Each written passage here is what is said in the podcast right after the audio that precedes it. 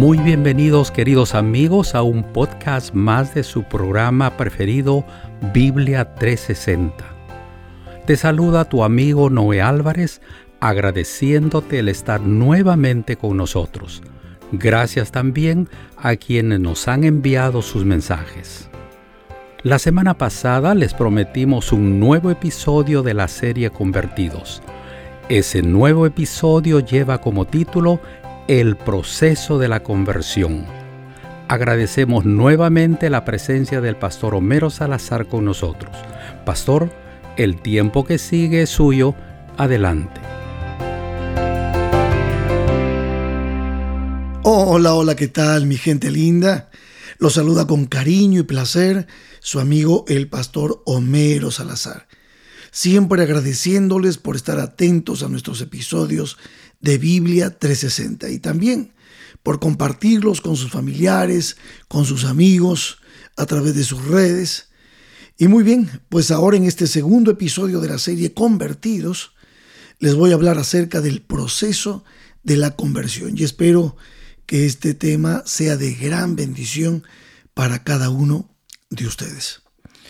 Para empezar con este tema, es bueno que sepan que la verdadera conversión conduce sin duda a una vida transformada. Al final, eso es lo que Dios quiere con nosotros. Dios quiere restaurar a la raza humana y ese proceso empieza aquí, en esta tierra, con la bendición y la unción del Espíritu Santo, como lo habíamos mencionado anteriormente. Ahora, es importante que entendamos que este es el deseo de Dios. Por eso el profeta Ezequiel escribía y registraba esto que el Señor dijo. Dice Ezequiel capítulo 36 versos 26 al 27. Os daré corazón nuevo y pondré espíritu nuevo dentro de vosotros y quitaré de vuestra carne el corazón de piedra y os daré un corazón de carne y pondré dentro de vosotros mi espíritu y haré que andéis en mis estatutos y guardéis mis preceptos y los pongáis por obra. Esto es lo que el Señor, es lo que Jehová de los ejércitos dijo. Y el profeta Ezequiel ha registrado el deseo de Dios, una transformación, un anhelo de que nuestro corazón se vuelva hacia Dios. Volveos a mí. Muchas veces Jehová hacía este llamado a través de los profetas, volveos a mí y yo me volveré a vosotros. Buscadme y viviréis, decía el Señor. Entonces ya el Señor, nuestro Dios, en el Antiguo Testamento estaba mostrando su anhelo, su deseo de que nosotros los seres humanos, sus hijos, podamos ser restaurados. Pero debemos entender un detalle importante en este punto. Y es que hoy que tenemos el Espíritu Santo a nuestra disposición y el Señor a través del Espíritu Santo produce frutos en nosotros que son preciosos, en los frutos del el amor, el gozo, la paz, la paciencia, la benignidad, la bondad, la templanza, la fe, la mansedumbre. Entonces, esa transformación que es a través del Espíritu Santo, debemos entender que no es un paquete que viene hecho y que lo podemos comprar como cuando compramos ropa o un par de zapatos en una tienda y nos ponemos y al instante nuestro look cambió. No, no es así. ¿Por qué les digo esto? Porque el crecimiento espiritual toma tiempo y eso es lo que nosotros debemos entender. El crecimiento espiritual toma tiempo. Y Jesús lo explicó muy claramente a través de una parábola que aparece en la palabra de Dios. Es la parábola del crecimiento de la semilla que aparece en Marcos capítulo 4, versos 26 al 29. Dice así el Señor. Decía además, así es el reino de Dios, como cuando un hombre echa semilla en la tierra y duerme y se levanta, de noche y de día, y la semilla brota y crece sin que él sepa cómo, porque de suyo lleva fruto la tierra. Primero hierba, luego espiga, después grano lleno en la espiga, y cuando el fruto está maduro, enseguida se mete la hoz porque la ciega ha llegado. Con esta parábola, Jesús lo que está diciendo es que el hecho de acudir a Él como Señor y Salvador lleva todo un proceso. Y de igual manera también el hecho de crecer en Jesús lleva todo un proceso. Pero déjenme hablar acerca del hecho de acudir a Jesús. Cualquier persona, cualquier ser humano, cualquier individuo que de repente no está caminando con Jesús, no está enterado de que hay un camino de salvación. Así que desde ese punto de vista, una persona que está en cero con respecto a las cosas de Dios, ¿cómo es esto de acudir a Jesús? Aquí hay siete pasos que voy a compartir entonces con ustedes. Al primer paso lo vamos a llamar el deseo por algo mejor. En este primer paso es posible que no descubramos o la persona no descubra ninguna conexión con Dios. Pero Dios le dio al ser humano, Dios creó nuestro cerebro, Dios ha colocado en la mente de cada ser humano el deseo y el anhelo de superación.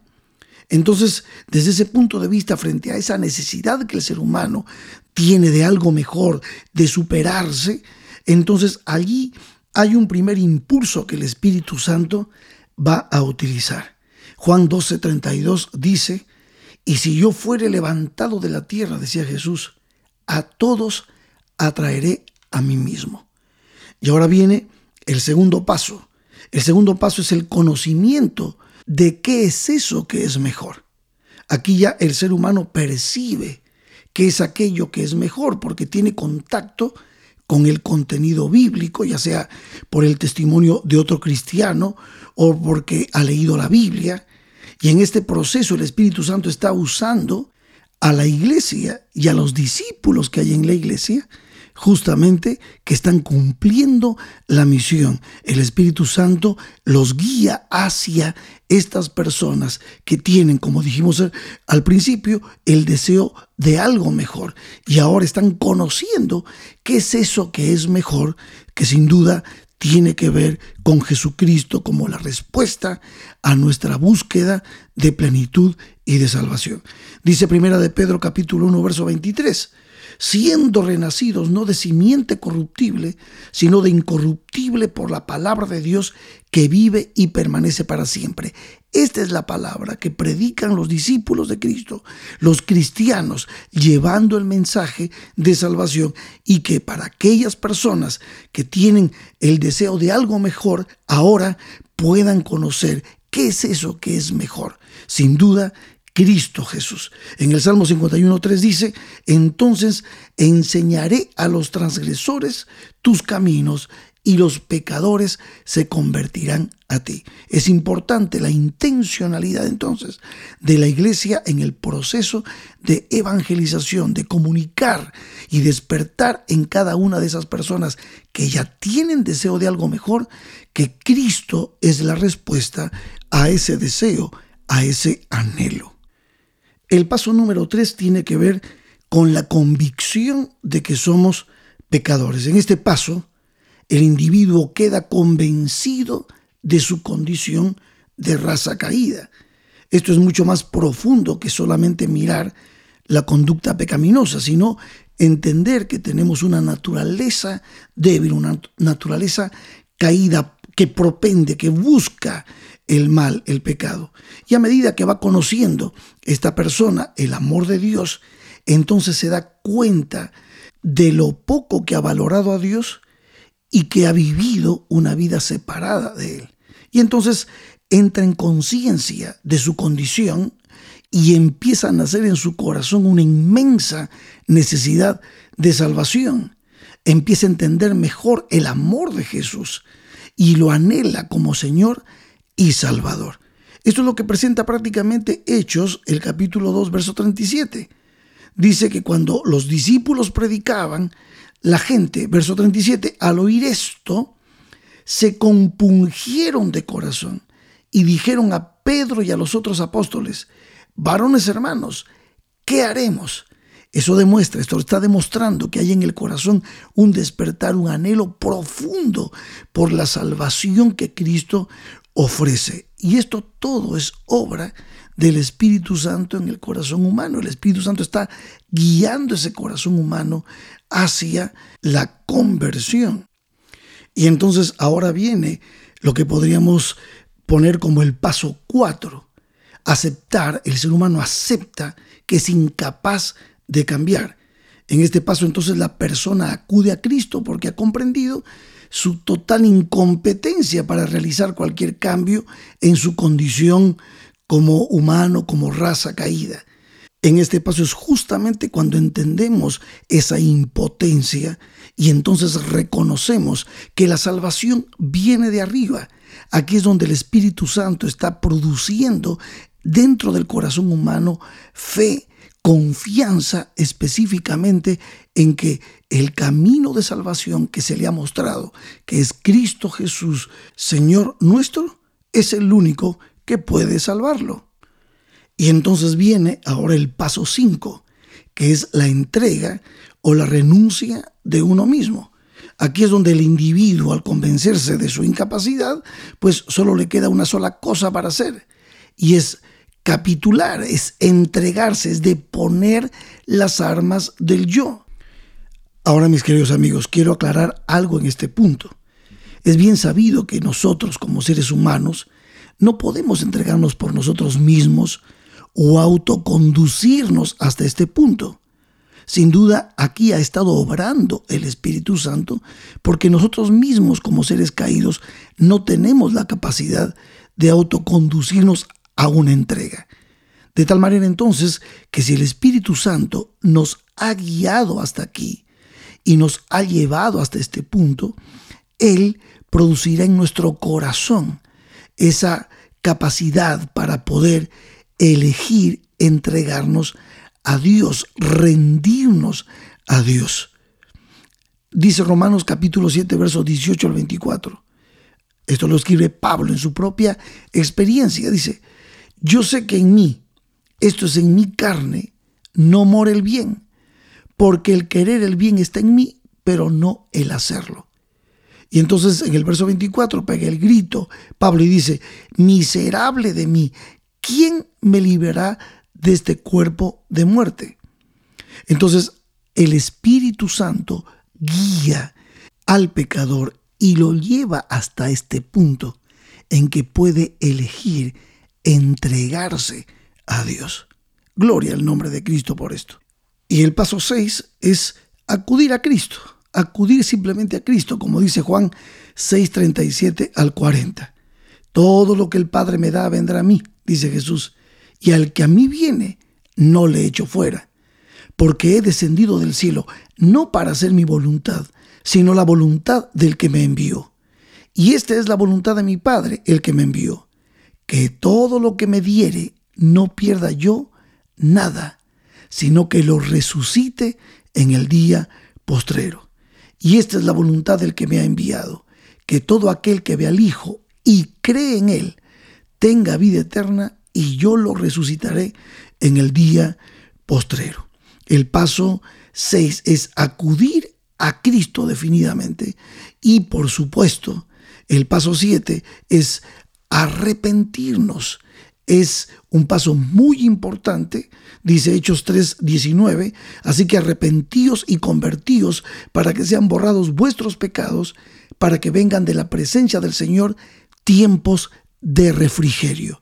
Y este punto del arrepentimiento es el punto que estudiaremos en el próximo episodio de Biblia 360.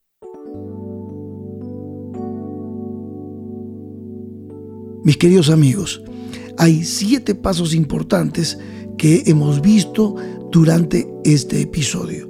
Sin duda, el deseo por algo mejor, el conocimiento de que es eso que es mejor, la convicción de que somos pecadores, aceptar que somos incapaces de cambiar, entregarnos, renunciarnos a nosotros mismos, acudir a Cristo y arrepentirnos. Así es, mis queridos amigos. Cuando hablamos de conversión, no todo sucede de la noche a la mañana. Así como el nacimiento físico es solo el comienzo de una vida, así también lo es el nuevo nacimiento espiritual.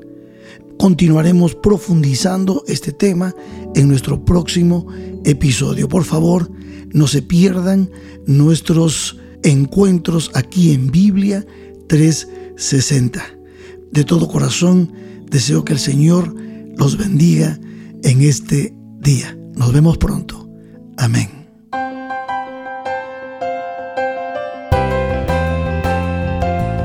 Amigos queridos, Dios promete cambiar nuestras vidas y las promesas que Él nos hace siempre se cumplen. Gracias, Pastor Salazar, por el episodio que nos trajo hoy. Mis amigos, no olviden compartir estas valiosas enseñanzas con sus amistades. El próximo episodio de la serie Convertidos lleva como título Conversión Diaria. Aquí los esperamos en tan solo una semana. Dios los bendiga a todos.